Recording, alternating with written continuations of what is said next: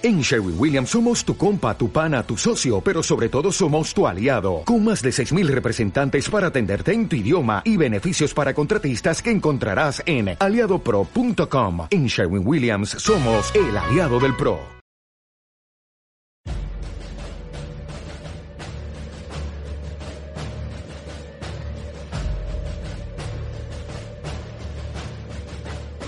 El Foro de la Historia.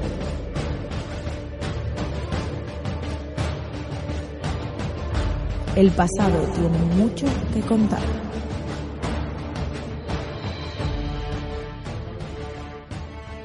Bienvenidos y bienvenidas a Foro de la Historia. Hoy estamos aquí un día más con un episodio, la verdad que yo creo que muy interesante porque va a ser volver a lo que hacíamos hace aproximadamente un año, eh, que son estas charlas de divulgación. Un formato que, bueno, solo lo habíamos hecho de hecho con Miguel Ángel Ferreiro del Reto Histórico y con Rubén de César Onada, codirector de Foro de la Historia. Y bueno, pues hoy tengo la, la suerte de, de, estar con Cataisa, ¿no? De, bueno, pues de papiros de, Zenobia.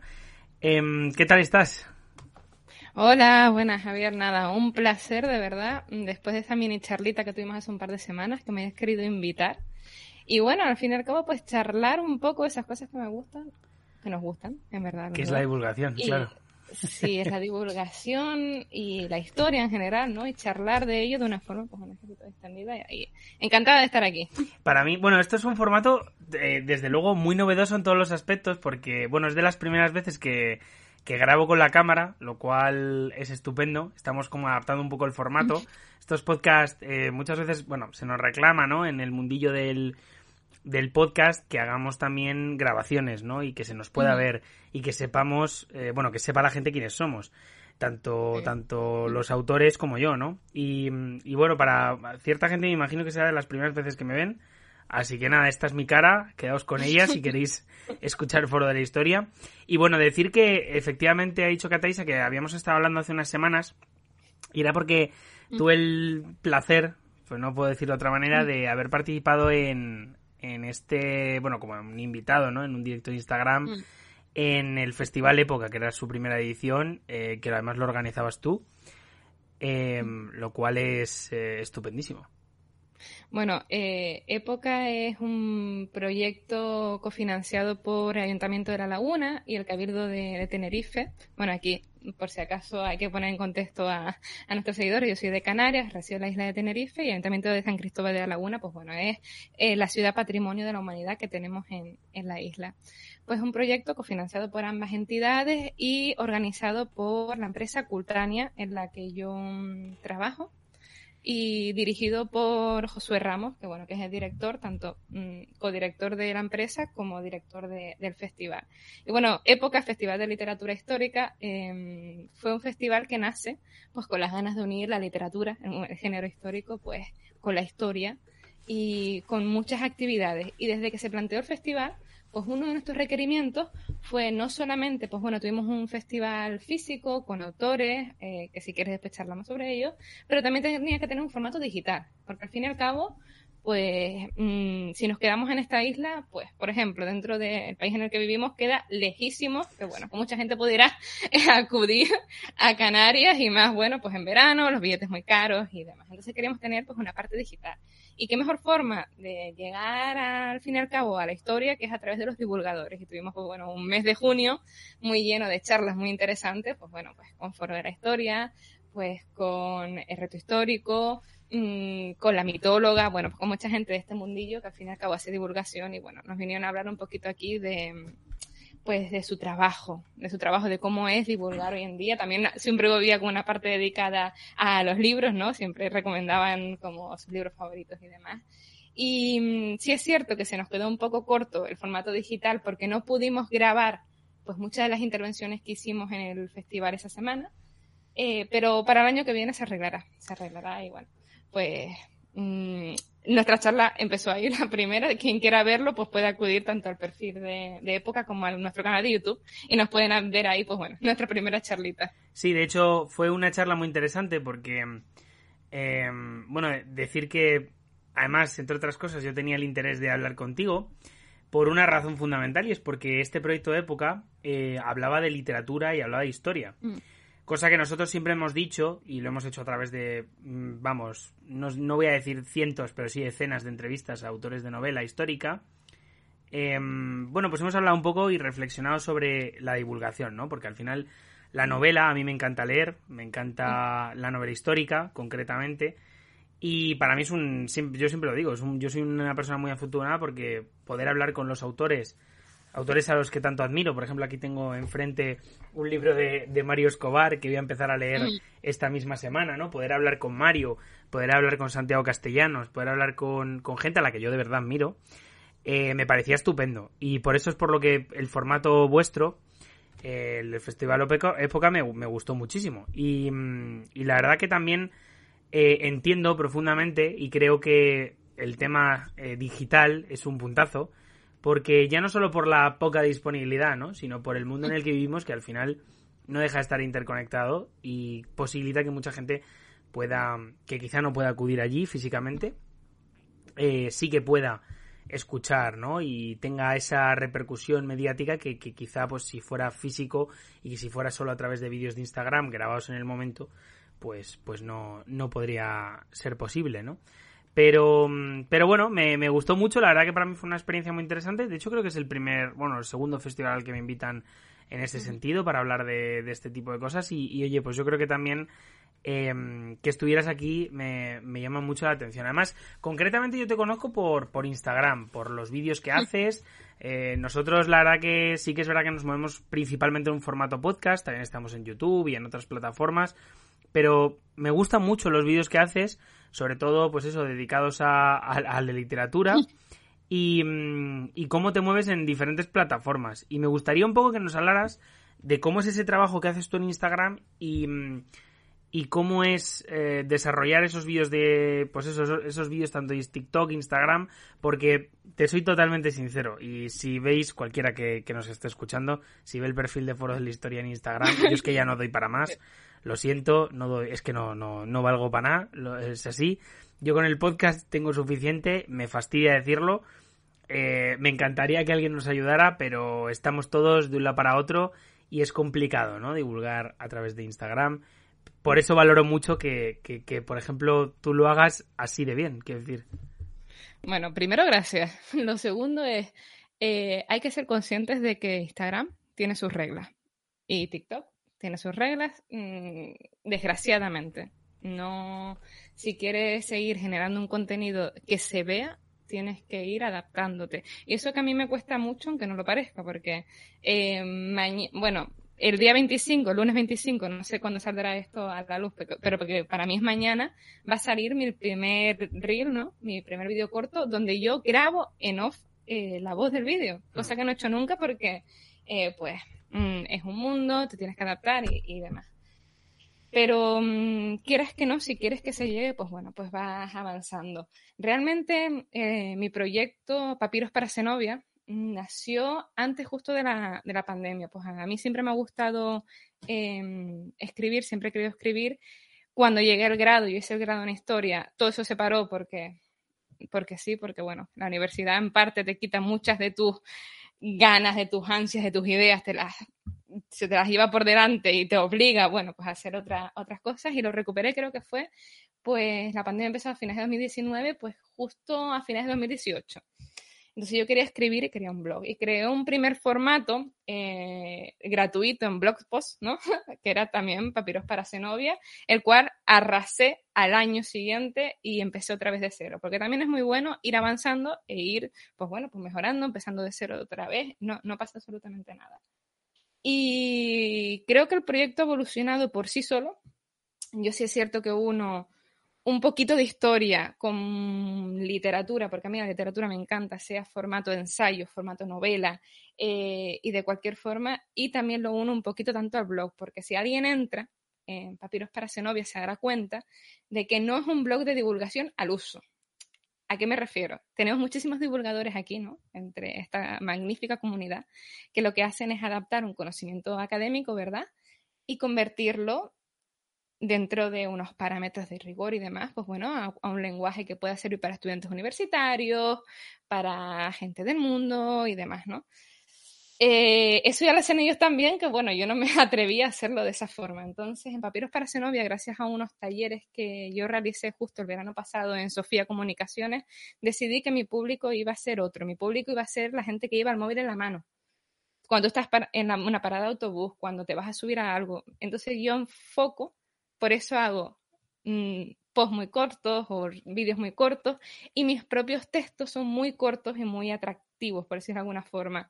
Tiro mucho del humor, del sarcasmo, de los GIFs, porque a quien quiero atraer es a esa persona que si a todos los tres segundos no engancha, no se va a quedar a leer.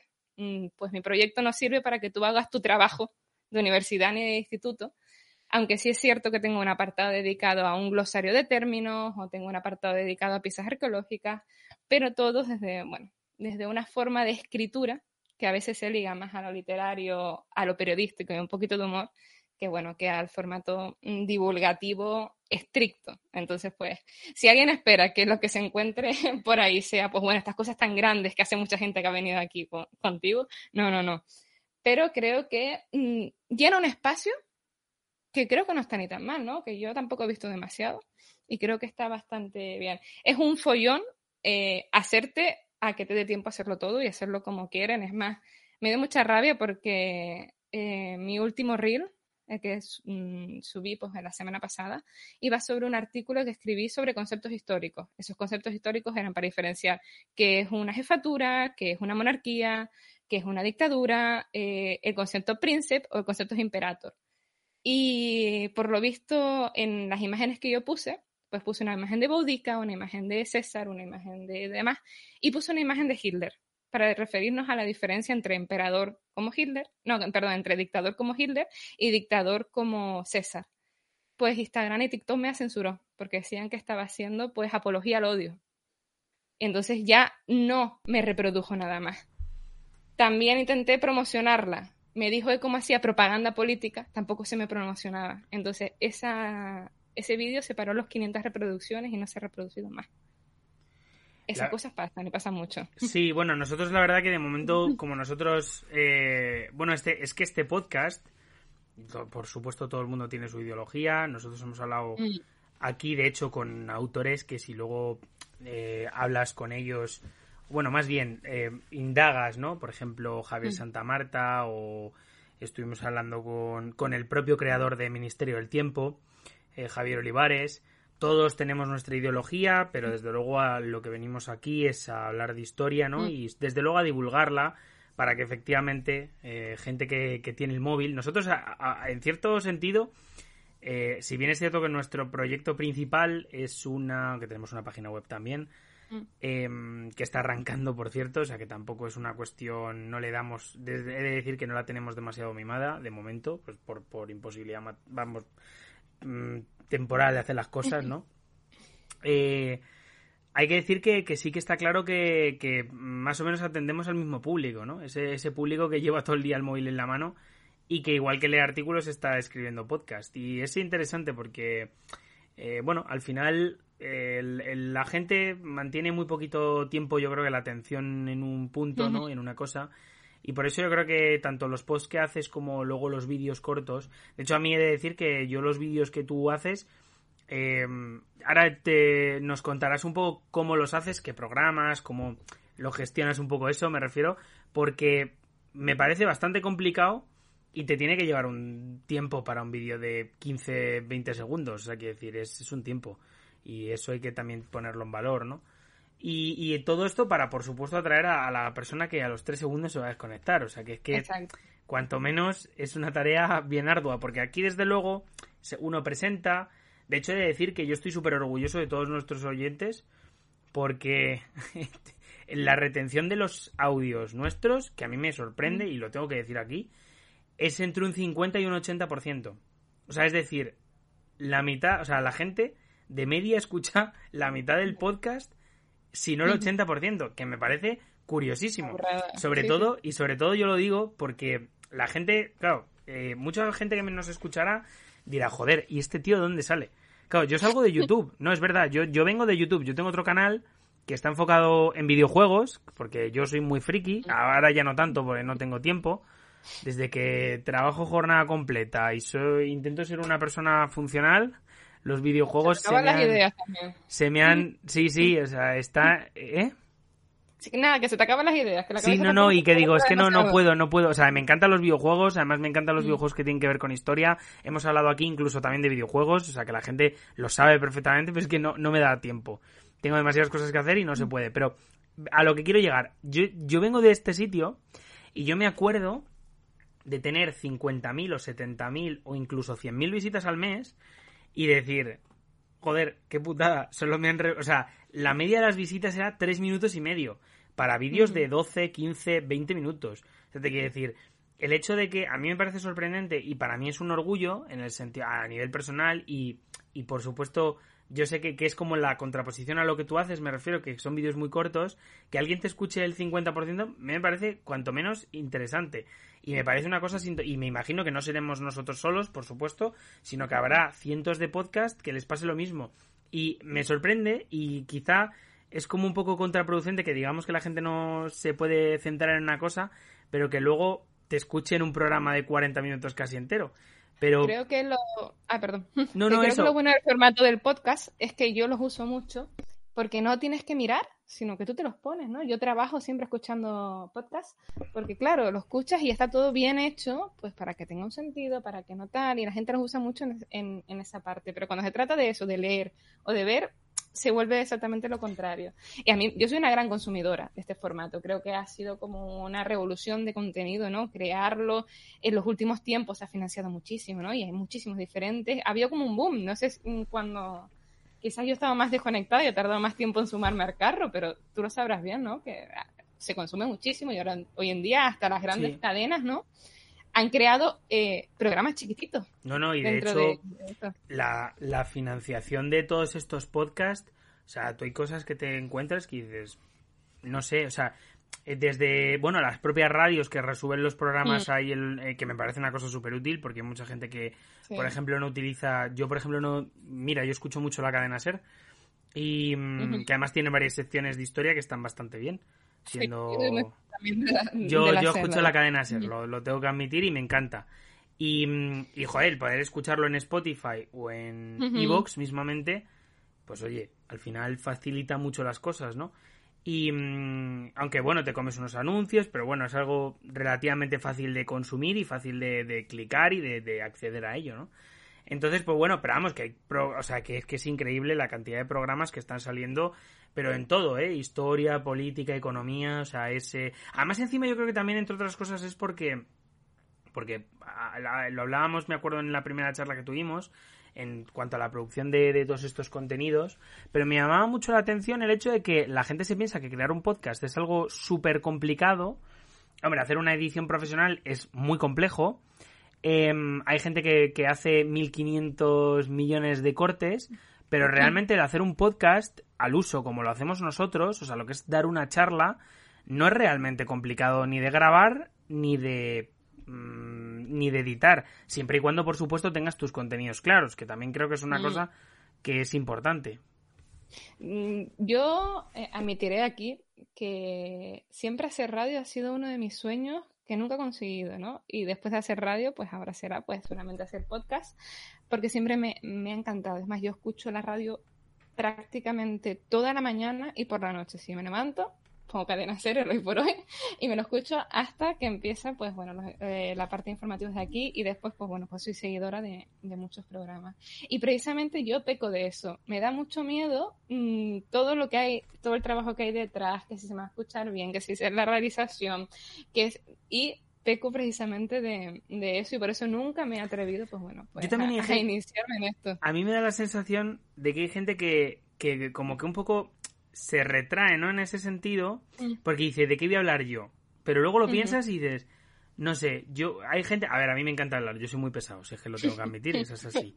Yo soy un tío con el que puedes tirarte hablando de muchos temas mucho tiempo, pues sí, tengo conversación. Ahora, que sea interesante o no, eso ya lo tienen que decidir tanto los oyentes como las personas que lamentablemente me aguantan físicamente. Pero, independientemente de eso, uno se para a pensar y dice, si es que si tú tienes un buen contenido y más o menos sabes transmitirlo, que ya digo, eso es una cosa que corresponde a los oyentes, em, desde luego no es difícil hacer un podcast, hay que tener esa voluntad y por supuesto ese trabajo, planificación y todo lo demás. Por ejemplo, a mí me parece mucho más complicado y por eso yo, entre otras cosas, esta charla me parece muy interesante, es la planificación de contenidos en redes sociales. Yo eso, bueno, eh, en la cuenta de Instagram nuestra es un, es un hecho de, es un, hecho que muestra que, que, no, que yo con eso no puedo. Pero, pero fíjate, hacer podcast me parece mucho más sencillo.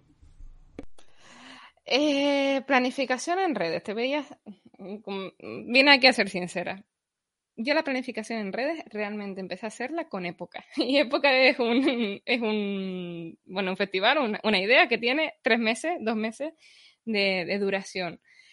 Porque yo, la verdad es que en mis redes sociales voy innovando cada semana y sobre la marcha. Mm, por ejemplo, eh, ahora mismo tengo subido eh, una encuesta en mi perfil sobre qué vídeo subo mañana, porque yo tenía preparado un reel que preparé, pues bueno, la semana pasada sobre un libro de mitología para niños súper bonito, interesante, creo que puede servir a adultos y demás. Pero hoy se me ocurrió decir, bueno, pues ya que estoy aquí, ¿por qué no grabo los libros que quiero leer de aquí a, mm, a este verano? Y con la misma, de verdad, yo pongo el móvil y grabo y ya está. Se me ocurre una idea y prácticamente la llevo a cabo en ese momento porque desde eso, desde que el trabajo jornada completa, mm, escribir los artículos, que realmente, pues bueno, donde yo más gasto mi tiempo es cuando quiero hacer el contenido. Disculpe si soy algún avión, pero es que estamos justo al lado del aeropuerto aquí de Tenerife. Eh, donde más me lleva el tiempo es en crear contenido bueno, ¿no? El contenido que va escrito. Eh, y a partir de ahí, pues bueno, pues nacen pues los vídeos cortos y, y las imágenes, es decir, los, posts y las slides eh, más normales. Entonces sí me lleva muchísimo tiempo, que por eso solamente hay como una publicación al mes o dos publicaciones al mes en el blog, ¿no? Porque escribir, quiero que primero hago el ejercicio de, bueno, hacerla, como, como hacemos todos, venga, hacer la investigación, ¿no? Hacer el destripado de la investigación. Primero que se te ocurra la idea, que eso es muy importante, ¿no? Que no es un periodo, sino es un, un tema. Después transformarla a un lenguaje más chabacano, si lo queremos decir así y ya después el último paso pues es el vídeo. El vídeo o las imágenes. Yo ahora, los últimos meses, me he dado cuenta de que hace falta siempre subir una imagen, ¿no? Para que tú puedas escribir un texto más o menos que llegue a la gente. Y por otro lado, subir un, vídeo pequeño para que mm, mm, las redes te lo reproduzcan. Aunque, por ejemplo, pues ya te digo que eso depende de cómo esté, de cómo esté el día. Y yo diré, este es un mensaje, pues, mm, para seguramente tienes un montón de seguidores que tengan un perfil muy parecido pues al mío y al resto de gente. A toda esa gente que seguramente tuvo una infancia y una adolescencia un poco difícil a nivel social, ¿vale? Eh, de que a ti te gustaba leer, eras un niño más rarito, o estudiabas o no sé qué cosa, ¿vale? Y yo fui una persona muy introvertida muchísimo tiempo y a mí me dieron mucho por saco, pues no sé si se puede decir por saco y estas cosas en, en tu podcast o me vas a censurar. Se puede, se puede. Eh, durante mucho tiempo, pues bueno, pues eso, era la rarita de clase, que se estudiaba que si era una que si no sé qué, todas estas cosas, y a mí me cohibieron durante mucho tiempo.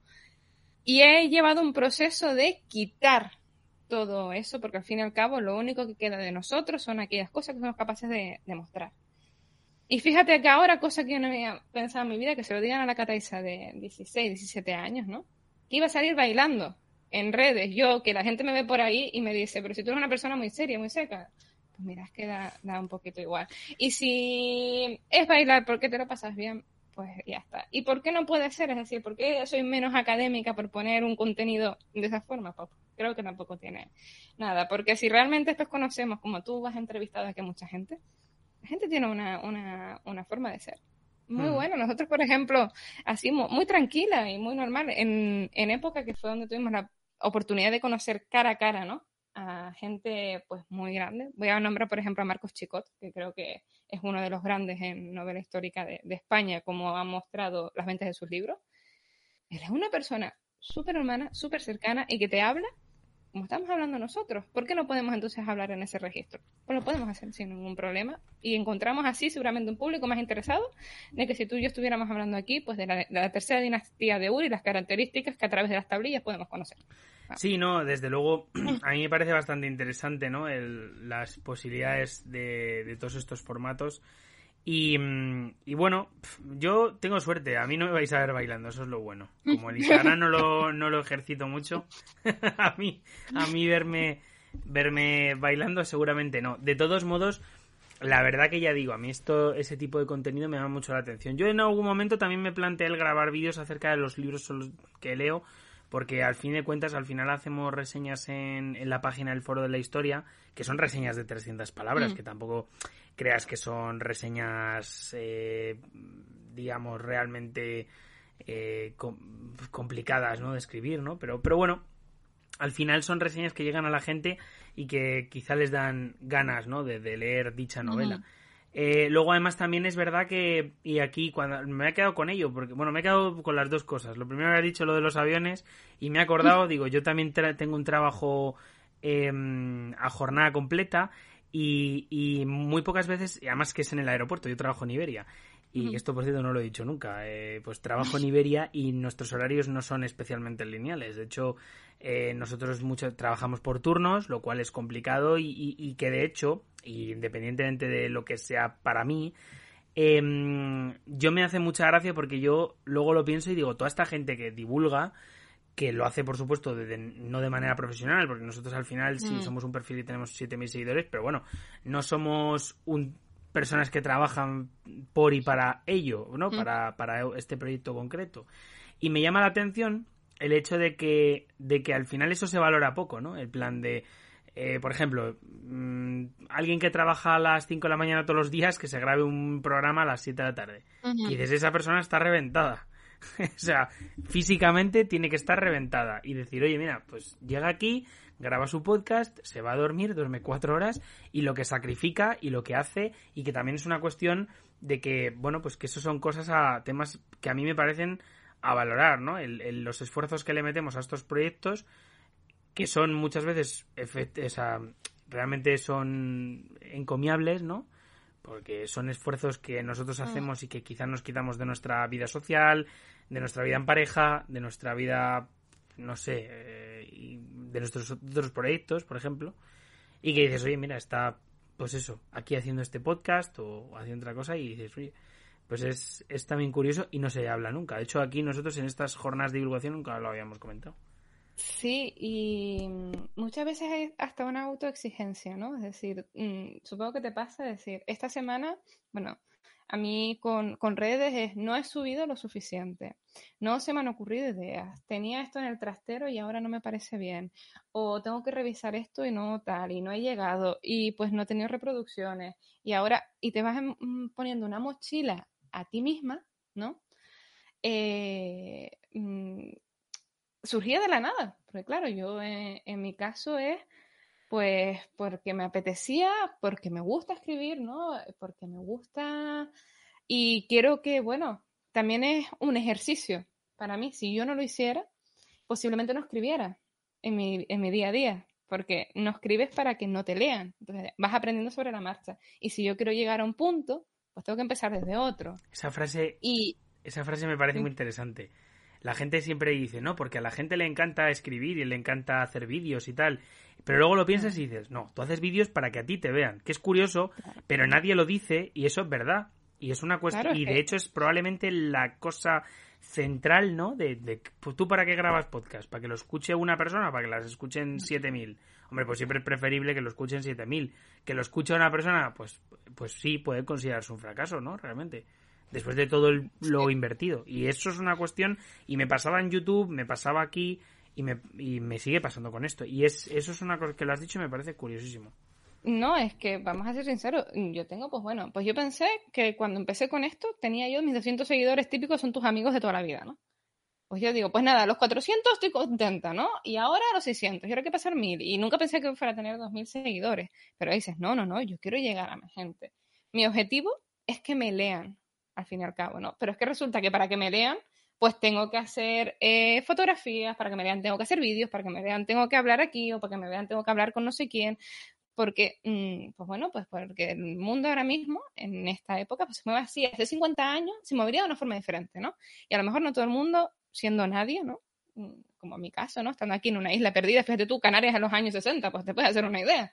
Eh, pues no se podía, pero bueno, ahora hay que responder a, a unas cosas. ¿Qué sentido tiene que yo escriba sola en mi casa? Eh, ¿para, ¿Para quién? ¿Para que nadie me corrija? ¿O para que no tal? Y para que yo misma me dé cuenta, ¿no? De qué está bien, de qué está mal, de qué se entiende, de qué no se entiende, ¿no? Y también para algo que hablaba la semana pasada, que es ir perdiendo los miedos. Porque uno empieza y cuando empieza dice, ay, que se me va a malinterpretar esto, ay, no, no voy a hablar de este tema, o no voy a meterme en esto, o mira, mejor esto no lo toco. No, no, no. Uno también aprende a hablar de lo que quiere y hablar, pues bueno, mm, y escribir de aquello que le parece importante. Y eso también va cambiando con el tiempo. Y que los demás, bueno, lo reciban de esa forma, pero no, no tendría sentido que yo escribiera para que nadie me leyera. No, no, y desde luego, aparte de eso, ya no solo es el escribir para que alguien te lea, es el aprender a escribir, porque a nosotros en la carrera, y nosotros que además hemos estudiado lo mismo, eh, joder, nos mandaban trabajos, pero realmente nos mandaban trabajos centrados muchas veces en, en, esa, en ese aprendizaje ¿no? de redacción. Y había mucha gente que llegaba al final de la carrera y no tenía ni puñetera idea de redactar. ¿Y qué va a tener puñetera idea de redactar si te tienes que ir adaptando a, las exigencias de cada docente que tuviste? Porque yo, claro, tenía que cambiar el chip cada día porque fulanito quería que en todos sus comentarios le pusiera un glosario, porque él quería. Y la otra señora, pues quería que en, el, en el trabajo que le entregara, pues bueno, pues pusiera muchas citas textuales, la otra que no se lo pusiera, la otra que fue una bibliografía concreta, pues, pues lo que sea. ¿Dónde está ese ámbito? A mí me gusta mucho cuando leo autores, ¿no? Cuando leo ensayos, esos ensayos que están así como trabajaditos bien, no los que ponen información tras información, sino aquellos que pues te dan una pistita relacionada con el presente y otra que bueno, pues que lo enlaza con tal o que te pone un poquito una metáfora retórica, ahí yo sé que bueno, pues que la persona con que quiera transmitir información académica se lo está currando y a mí esas cosas me, pues, me gustan mucho. Hmm. Eh, nombro, por ejemplo, a una de nuestras invitadas que tuvimos en digital por aquí, que fue Patricia González Gutiérrez con su famoso libro, es que la verdad es que creo que ha sido un fenómeno, eh, Soror, Mujeres de Roma en Despertaferro, la editorial que creo que se publicó el año pasado, pues si se animan a leer el libro, está muy bien a ámbito divulgativo, aunque también se pueden extraer pues muchas fuentes primarias y demás para trabajar académicamente, porque ella hace esto, ella juega mucho con qué concepto tenemos hoy en día del embarazo, ¿no? Qué leyes tenemos hoy en día del embarazo y las lleva al pasado romano y la pasa por el filtro de la Edad Media. Y eso a mí me parece que está súper bien, la verdad es que me gusta mucho ese formato. Y eso lo aprendes, pues bueno, pues con la práctica, leyendo mucho, escribiendo mucho, equivocándote mucho y bueno, pues conociendo también a mucha gente, que las redes sociales te dan la oportunidad pues de ver, como estamos haciendo ahora aquí, eh, diferentes visiones. ¿Cómo trabajas tú? Pues mira, yo trabajo así. Ah, sería interesante a lo mejor hacer algo juntos. Bueno, a lo mejor te voy a copiar algo pues, pues cosas por el estilo también creo. Sí, no, no, desde luego. Eh, de hecho, mira, hablabas de los conceptos y me he acordado de un paisano tuyo, José Luis Cabrera, me parece que se llamaba, que él habla sobre, es un académico de, de hecho creo que es de La Laguna, un profesor de historia. Ah, Miguel Ángel. Miguel Ángel Cabrera. Sí, el del girolingüismo. Sí. Él también estuvo mucho por Madrid porque mi amigo, mi amigo Juancar, Juancar, eh, bueno, no sé cómo es el apellido, Juancar también es de Madrid y me dijo que lo tenía en sus clases, que también iba por allí. Eh, de hecho es muy interesante porque tiene un, jo, es que yo me acuerdo siempre de Jesús de Felipe, que es ah, sí. Jesús de Felipe. Pachu. Pachus, que es, eh, Pachus, que es paisano también y, que, y que es una persona que a nosotros nos dijo, leeros este libro de, de Miguel Ángel Cabrera y, fíjate, yo, yo me acuerdo de tener una conversación con él y decirle, no me estoy enterando de nada. Me tuve que releer el libro tres veces para hacer el trabajo y, y, he de decir que me parece tremendamente interesante ciertas reflexiones que hace el propio Miguel Ángel Cabrera sobre, sobre los propios conceptos y que has hablado de eso y me justo me ha venido a la mente. Además es un libro que yo os recomiendo leer porque sí que es cierto que te pone un poco en contexto de cómo los historiadores pueden analizar el pasado y cómo lo pueden hacer eh, con esa calidad, ¿no? Sin, sin presentismos, sin por supuesto extrapolar conceptos y, y, analizar que los conceptos cambian, ¿no?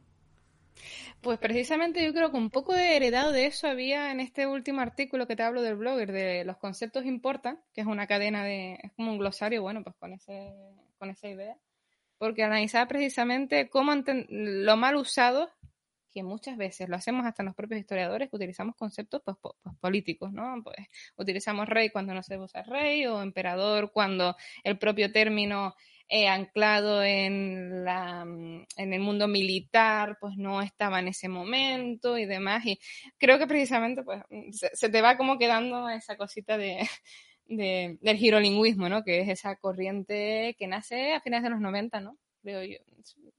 La verdad es que hace un tiempo que no me repaso yo lo que es ese tema de historiografía, pero creo que sí, a finales de los 90. Y, de hecho, bueno, a mí Pachus me dio historiografía, fue la asignatura que, que a mí me dio y la verdad que para mí es, él es uno de los mejores profesores de la carrera que yo he tenido, la verdad. Que siempre lo hemos comentado alguna vez aquí en el podcast.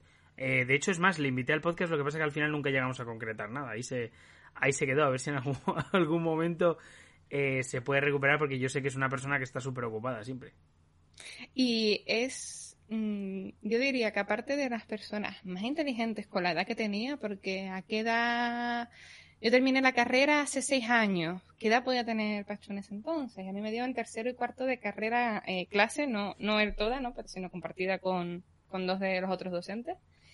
Y una cosa que siempre se me quedó ahí es que en la universidad él tenía unas horas por la tarde dedicadas a la, a la lectura. Entonces ibas como a la biblioteca, tenía un espacio para leer fuentes primarias. Entonces reunía ahí toda la gente que quisiera ir, se leía y se debatía. Y eso me parece genial en un hmm. sistema educativo universitario como el que tenemos en España.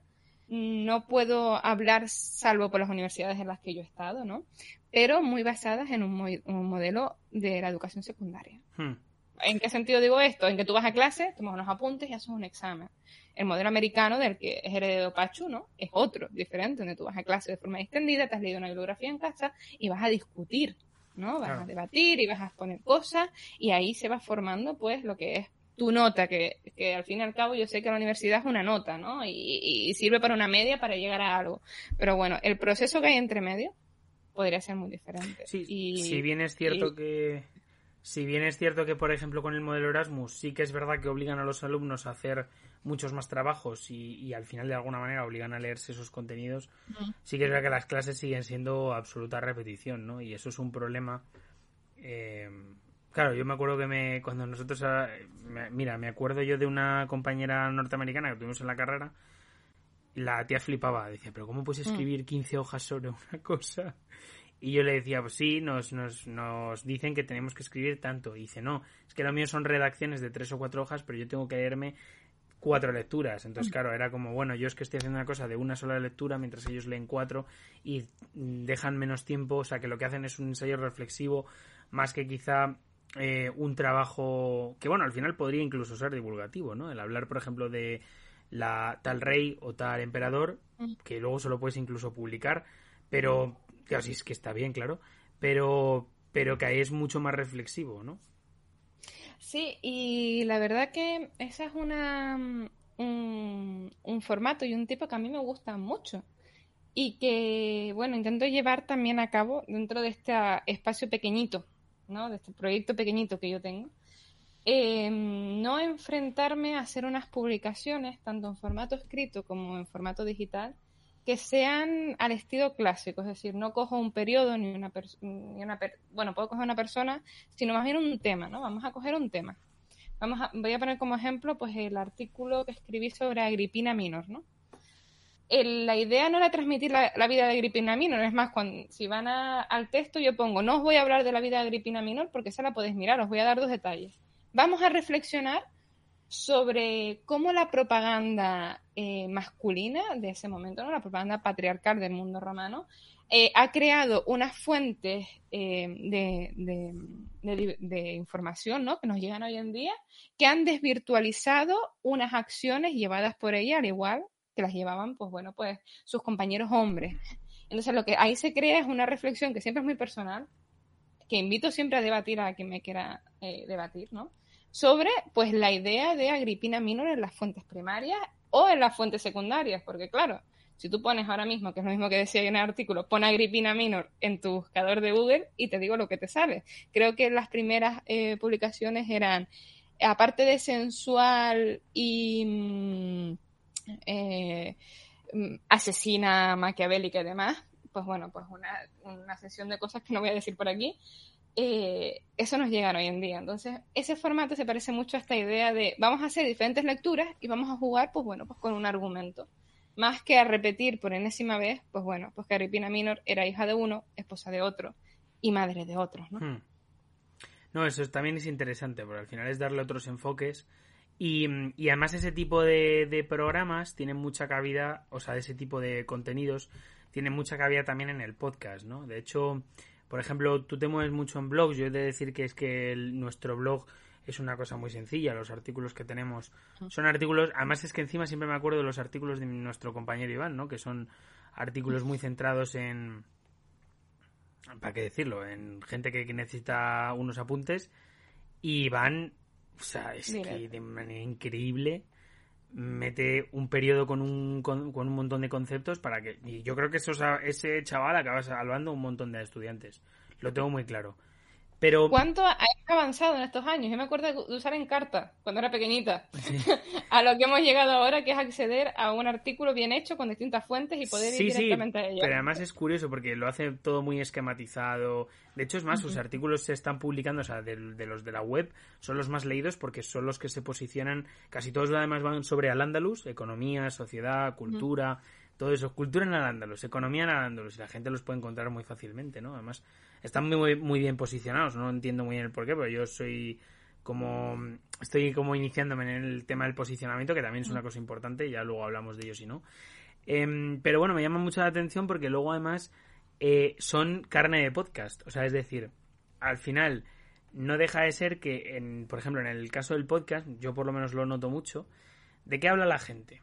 Claro, uno se pone a decir, bueno, vamos a hablar en programas profesionales, por ejemplo, hablan de cultura, reflexionan, tal y cual, pero vamos a irnos, no nos vamos a ir en, a niveles tan altos, ¿no? De, de radio o de, sí, de temas mucho más profesionales, mm. sino de gente de a pie, como nosotros, que al final no deja de ser, eh, no dejan de tener, por cierto, quizá el concepto que tengo yo de, del historiador, ¿no? De, ese historiador que divulga, porque el historiador que no divulga no tiene sentido ninguno. O sea, la existencia de, ese historiador mmm, carece de sentido, pues no puede transmitir lo que lo que estudia, ¿no? Pero bueno, independientemente de eso, eh, hablan mucho de, de, guerra, de picas, de, de esa historia quizá con un corte muy nacionalista, que lo único que hace es repetir cuatro datos y cuatro tópicos, quizá, eh, pues con, además, una cosa, esto es una crítica bastante dura, con la con, con la como con la ilusión de vamos a hacer algo nuevo sin hacer absolutamente nada nuevo. Por supuestísimo. Y entonces, claro, nosotros cuando nos planteamos hacer el podcast dijimos, bueno, va a haber cosas en las que nosotros no vamos a poder ofrecer un contenido que sea tan diferencial, ¿no? Pero decir, pero el contenido que, por ejemplo, a través de la novela o a través incluso de la poesía o de los cómics, el decir, ese es el contenido diferencial. El hablar de un tema y hablar, pues por ejemplo, hace no mucho hablamos de la policía de Franco, la secreta de Franco, y hablarlo desde un punto de vista, pues eso, de la articulación de la propia organización, para que la gente sepa sobre un tema que no es ni nacionalista, que tiene un corte social, que tiene un corte que sí que es contemporáneo, pero que no es tampoco un tema conocido. O sea, si tú te pones a hablar sobre, eh, pues yo qué sé, em, presidentes de gobierno, imagínate, pues hay un montón de, o sea, hay algunos programas, dependiendo mm. de cuál, ¿no? Pero, por ejemplo, yo me acordaba, yo eh, he de decir que mi primer programa en podcast fue sobre Juan Negrín López, que además también de Canario, y mm, me llamaba mucho la atención. Tú, escuchas un programa sobre Juan Negrín López y decías, sí, presidente del gobierno de la República, no sé qué, historias. Claro, entonces hablamos de, de Juan Negrín, pero no se habla de pues que había sido fisiólogo, por ejemplo, o de los porque o, de, o del legado, ¿no? Que deja él a, a, por ejemplo, Severo Ochoa o, o a o mismamente lo que le estudia, ¿no? Le estudia la adrenalina, cómo actúa la adrenalina en, en, la, en la sangre, ¿no? Y es, en el cuerpo humano. Y es interesante, porque al final dices, claro, este señor era un político, pero bueno, era bueno, no era un político, era un fisiólogo que había, se había metido en política, pero nadie te habla de que era fisiólogo. Y es como, bueno, sí, sabemos que es fisiólogo, pero ¿qué estudió este tío? Entonces es curioso, ¿no? Porque es, es como ir un poco más allá. Y creo que eso repercute sobre todo a desmontar el sistema eh, más popular que tiene la historia. ¿A qué me refiero? A que la gente relaciona historia la gente de a pie, ¿no? Y uno cuando empieza la carrera y demás, con determinados contenidos, con determinadas ideas, con determinados estudios. Es decir, la historia se estudia así, de memoria, sobre reyes, gobernantes, pero si empezamos a hacer una revisión, como la que tú estás proponiendo, ¿no? De por qué en mm, determinados momentos un conjunto de personas, estén en el poder o no estén en el poder, reaccionaron de una forma como la hicieron. Pues eso vendrá de sus contextos culturales, de sus ideas políticas, de la reflexión en ese momento de las circunstancias que se dieran, conocer a los personajes en todos sus aspectos o facetas, pues bueno, al fin y al cabo ayuda a que la visión de la historia no es que las cosas sucedan de una forma lineal o porque debieron de ser así. A mí me encanta eh, hablando del mundo contemporáneo, que esta mañana estaba trabajando, aunque no es mi ámbito de especialización, ¿no? pero justo estaba trabajando en una cosita que tenía que ver con, con contemporánea, y me hacía mucha gracia porque leía un texto de un eh, creo que era un párroco de finales del siglo XIX, donde él ya decía, a España solamente le queda una salida en el momento en el que estamos, que va a ser eh, que haya una supremacía eh, política católica. Es decir, ya estaba aventurando lo que iba a suceder pues después de la guerra civil, porque bueno, ya había unas determinadas causas que iban a acabar por ahí. Entonces, algo que me a lo que me refiero es que el estudio de distintas facetas seguro mucho más interesante. A mí, si me tuvieran que decir, mira, eh, tienes dos opciones. Vas a escribir toda tu vida sobre, voy a poner, un, meme que hay muy famoso por TikTok, sobre el diablo o vas a escribir toda tu vida sobre historia militar. Digo, mira, me abrazaría al diablo sin dudar antes que volver a hacer historia militar, porque la verdad es algo que mm, ya ha copado, yo creo que mis prácticas de carrera y para el resto de mi vida. Además es que encima eso en, los podcasts es súper recurrente. La batalla de Poitiers, muy bien, sí, pero vale. ¿Y qué, qué me estás contando con eso? O sea, quiere decir que hubo una serie de... No sé, o sea, quiere decir que hubo una serie de señores que se pegaron en un momento determinado, pero vale, sí, muy bien. Si es que sí, que uno le cortó la cabeza al otro. Y otro salió sin un brazo y el otro sin un dedo y probablemente a uno no le pasaría nada. Ahora bien, ¿esto en qué afecta? ¿En esto en qué nos atañe? Pues al final es como, pues sí, vale. La batalla de Guadalajara... Ahí le damos la vuelta y decimos, pues durante la batalla de Poitiers, ¿no? Eh, el contexto alrededor era un contexto campesino, qué consecuencias tuvo después, hubo hambre, eso desencadenó en una Iban por gusto, probablemente no. Claro, eh, dirías tú, pues oye, es que estas cosas, y ellos no lo piensan, ¿eh? O sea, es curioso porque es que es como nos limitamos a lo militar y no... Para mí no tiene sentido. Bueno, uno va, uno va aprendiendo con el tiempo, yo creo, y siempre lo, lo, lo estaba diciendo antes, en estos últimos dos, tres años creo que me he dado más cuenta de más cosas que, nunca antes. Y eso va unido a la necesidad de escribir, escribir y que te lea te lleva a reflexionar qué estoy haciendo bien, qué no estoy haciendo mal, de qué cosas no me he dado cuenta, eh, cómo puedo mejorar esto y te va creando pues nuevas necesidades, nuevas incertidumbres. Y yo me criticaría mucho, por eso mi primer blog se borró, porque ese primero yo cometí muchos de los errores que yo quería enmendar y era, no voy a hacer unas biografías lineales sin chicha, sin hablar de nada del contexto, no voy a hacer esto y, y, y, al fin y al cabo mm, me fue una crítica a mí misma de estoy cayendo en las cosas que yo no quería hacer. Hmm. Y muchas cosas tienen que ver con, con esto. Entonces yo, por ejemplo, ahora estoy en un punto, mm, yo mm, me gradué en historia, ¿no? Es lo que hemos estudiado. Hice mi primer, aquí, mi primer máster en Patrimonio Histórico y Literario de Antigüedad. Yo soy especialista en arqueología fenicio-púnica, aunque ya, pues bueno, pues sea algo que haya dejado. Eh, mi segundo máster en profesorado. Y ahora me he planteado, pues a partir del año que viene, pues hacer un máster en estudios de género. Y quizás tiene un corte más filosófico y más de derecho, ¿no? Porque casi que los contenidos tienen que ver con, con esas dos tendencias, ¿no? Filosofía feminista y derecho. Pero porque me ha surgido que ahora mis dudas son esas gracias a esto, es decir, gracias a dedicarme a escribir, a reflexionar un poquito sobre la sociedad actual y qué cosas tenemos de la historia arrastrando, ¿no? Como es el tema del feminismo y del patriarcado y las masculinidades y el género, pues me ha creado la necesidad de yo ahora embarcarme en una nueva aventura con las que yo espero poder eh, ofrecer ¿no? al público que tenga pues unas nuevas lecturas mucho más interesantes gracias a adquirir un conocimiento diferenciado. ¿No? Que con todas las facetas, pues crear un producto que sea un poquito novedoso. Y hmm. gracias a esto. Bueno, está claro que nuestros intereses van cambiando a lo largo del tiempo, los míos también, ¿eh? Y yo creo que son los de cualquier persona que haya estudiado la carrera, al final le ha, le ha pasado. Yo estudié un máster en Historia Contemporánea y, bueno, yo sí que es verdad que de momento no me he salido mucho de la línea, ¿no? Quizá, bueno, terminé el máster y ahí se quedó, pero Eh, de hecho, es más, no creo que no he ido ni a recoger el título. Tengo que, tengo que ir, tengo que ir. Creo que eso es un clásico, ¿eh? Para todos los que hemos estudiado.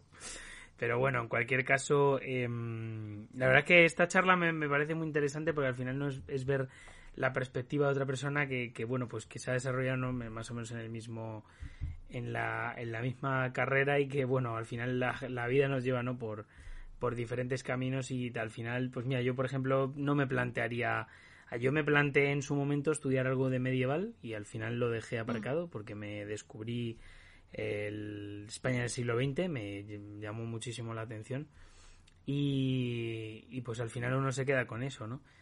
Eh, pero vamos, eh, muy, la verdad que está siendo esta charla muy interesante. Y, y, nada, la verdad que yo, bueno, no sé qué proyectos tienes tú ahora en marcha.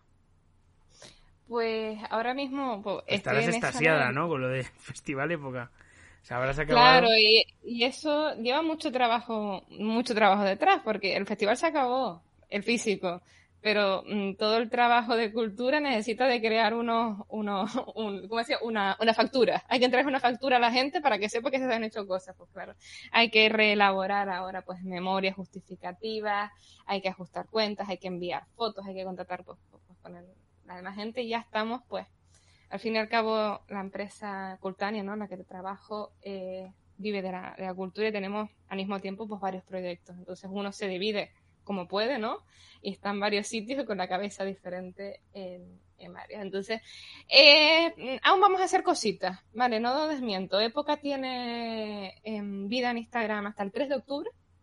Está todo ya, eso sí está bien, esto no como es para el trabajo, sí lo tengo bien organizado, no como mi cuenta personal. Está todo programadito y en octubre puede que se esperen sorpresitas también, ¿vale? Y después a nivel ya mío, ¿no? De papiros para Zenobia, pues bueno, pues eso me embarco en la aventura de, crear un contenido relacionado con género, gracias pues, a un máster que ha sido admitida. Y creo que agosto siempre es como un mes de la reflexión, ¿no? Creo que mucha gente reflexionamos en agosto porque es como que hace demasiado calor como para estar produciendo y haciendo nada. Así que, bueno, no, no sé por ahí, pero yo, la sí, verdad sí. es que se me, creo que todos los heredamos de, de, de la vida escolar, ¿no? Para los que nos hayan para. visto, creo que me he bebido un litro de agua en lo que estábamos hablando porque aquí hace 40 grados y es imposible. Y fíjate, lo estaba pensando, digo, queda fatal estar ahí bebiendo mientras estoy con el programa. Digo, pero es que no, digo, lo siento, pero es que lo que no quiero es morirme de deshidratación. Pero sí, agosto es un mes muy interesante, porque al final todos descansamos, yo creo, más o menos. Bueno, pues para pensar, y yo creo que tengo una sorpresita que pueda darlo, darles entre finales de septiembre y octubre. Eh, no está segura porque es que de verdad es que no me da el tiempo. Si tengo un par de vacaciones, en, de, días de vacaciones en agosto, puede que salga, pero va a ser un, un manual digital para, para el uso docente, sobre todo, pero que también creo que va a servir pues para, para gente que se esté iniciando y demás. Va a ser un manual de fuentes eh, al uso, de cómo usar fuentes primarias en, en gente pues muy joven. Y me hace mucha ilusión porque al fin y al cabo, mmm, gran, dos de mis pilares básicos en mi vida personal, en mis redes y en todo lo que haga es que hay que leer y hay que escribir. Hmm. En la vida hay que leer mucho para aprender, para aprender de errores y hay que escribir mucho porque si uno no escribe es que no tiene la cabeza ordenada. Entonces, el sentido de ese manual es unir leer, escribir y un poquito de historia de perderle el miedo a, bueno, a la fuente primaria, tengamos 12, 13 años, 48, nunca hayamos hecho nada, pues podemos acceder a todo eh, y podemos hacerlo bien, podemos hacer cosas que estén bien y que a la gente la traiga, crear debate como el que estamos creando ahora, ¿no? Y crear crítica y que a la gente le guste y que lo puedan relacionar con su día a día, sobre todo. De que, pues, mmm, por ejemplo, a ver qué se me ocurre, pues los juegos de gladiadores que hizo Augusto, nada más proclamarse, pues, ¿por qué se hace? ¿Por qué hay esa propaganda? ¿Por qué aún la tenemos hoy en día? ¿Qué sistema de marketing creó Augusto que conservamos? Y demás, y por qué conocemos su nombre. Pues, esa es, pues, uno de mis proyectos que está ahí, que espero que salga y que trata de unir al final siempre hago cosas que a mí me gustan bajo las mismas leyes siempre porque para qué eh, volverme loca si ya sé prácticamente qué es lo que, lo quiero transmitir pues la verdad que es un proyecto muy interesante. Cuando si es que sale esperemos que sí.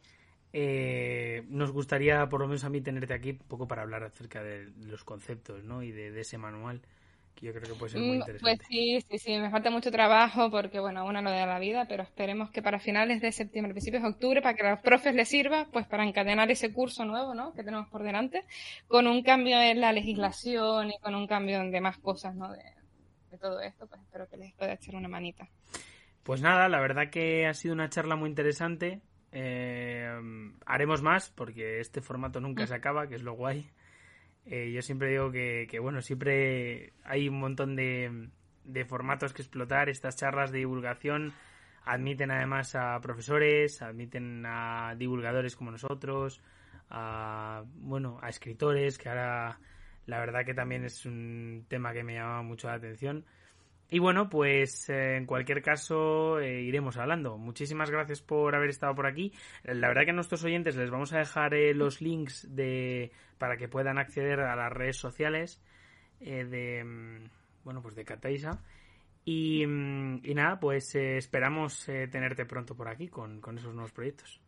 Pues nada, Javier, mm, muchísimas gracias, ¿no? Por invitarme un ratito, por charlar conmigo un ratito de, de, de cualquier cosa, porque bajo la divulgación, pues bueno, hemos hablado un poquito de todo y nada, que espero que sigamos en contacto, estar más por aquí y estoy aquí, pues, para quien quiera hablar un ratito conmigo, siempre es bienvenida.